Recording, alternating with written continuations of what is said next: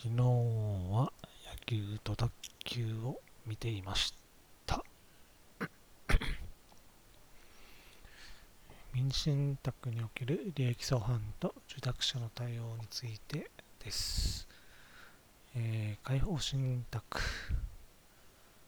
286巻2021年期間第2号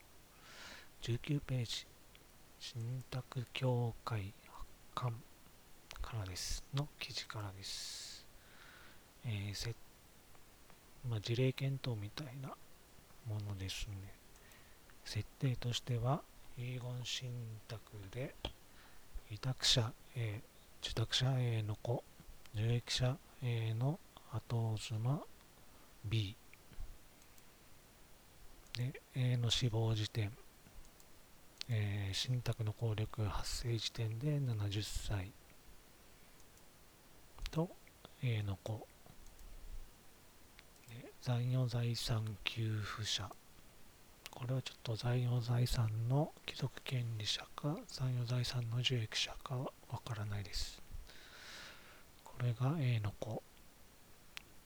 で信託目的は B がなくなるまで。今住んでいる A 名義の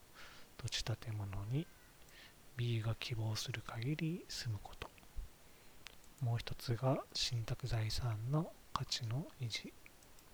その信託財産というのは、えー自宅の土地建物。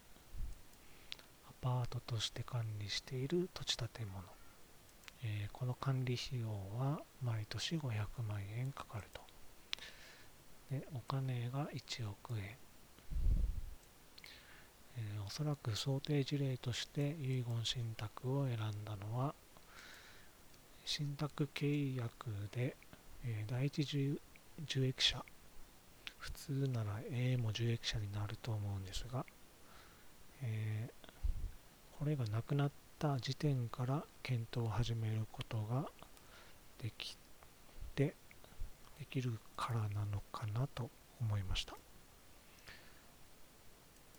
えー信託の内容に戻ります。受託者の権限は、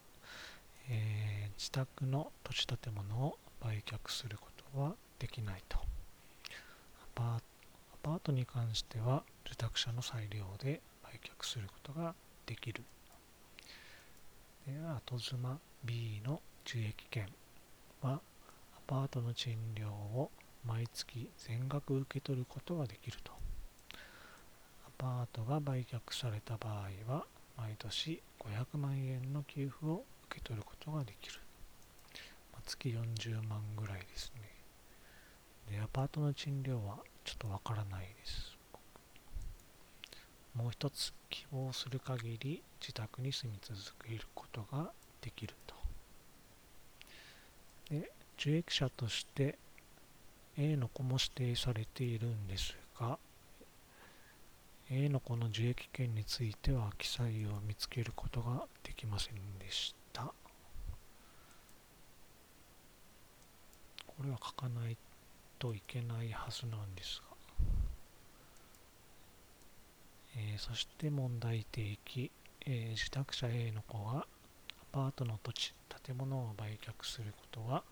託者の全館注意義務、公平義務に反する場合があるか。えー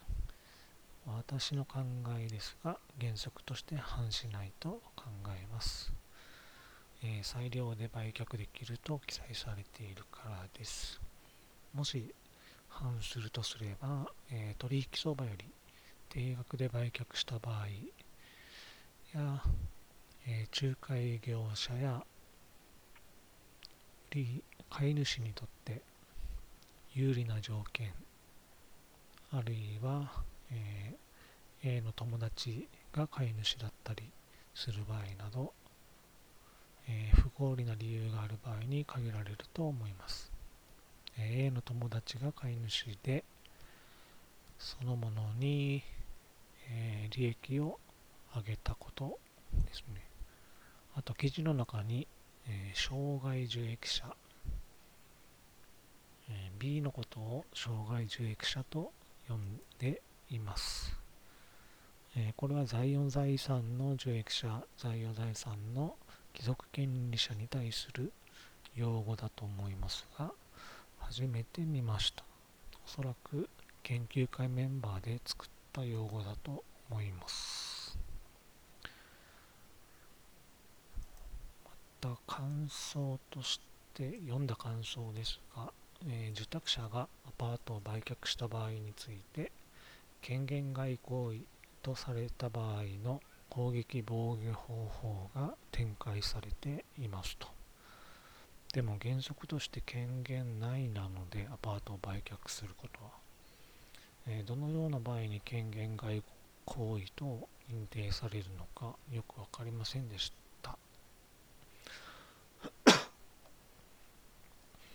これはおそらく権限外行為と主張するのは B が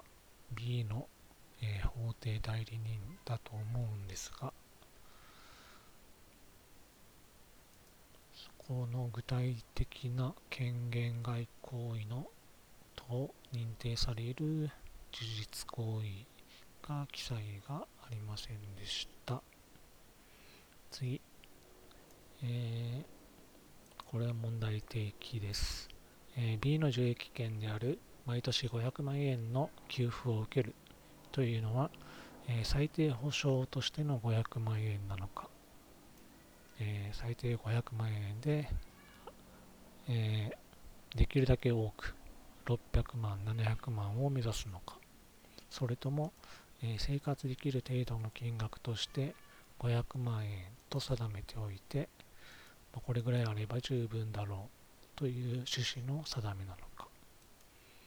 えこれについては文章を読む限り生活できる程度の金額として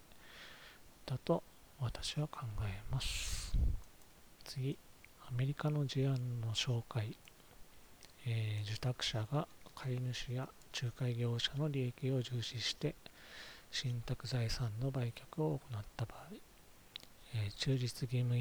違反に認定され、この売却した分と売却しなければ値が値段が上がっていた分も、損害として賠償を命じられたと、えー、もう一つ共同受託者で遺言信託発行時に裁判所に解釈を求める訴えがされたケース、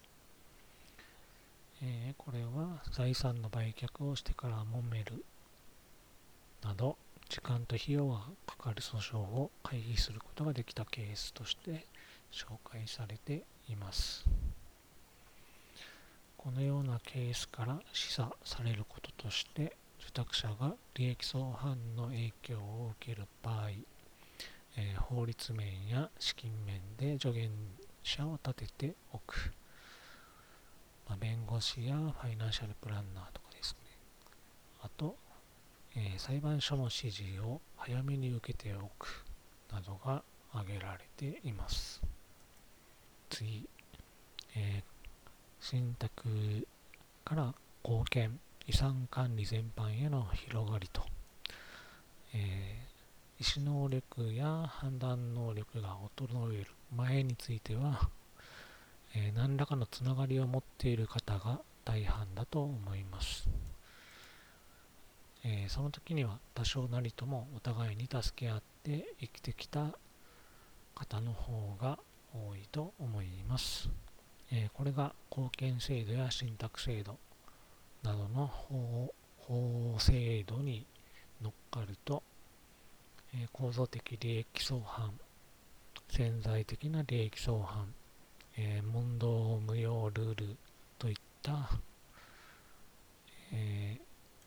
ものにさらされて、えー、違法だとか損害だとか言われるようになると。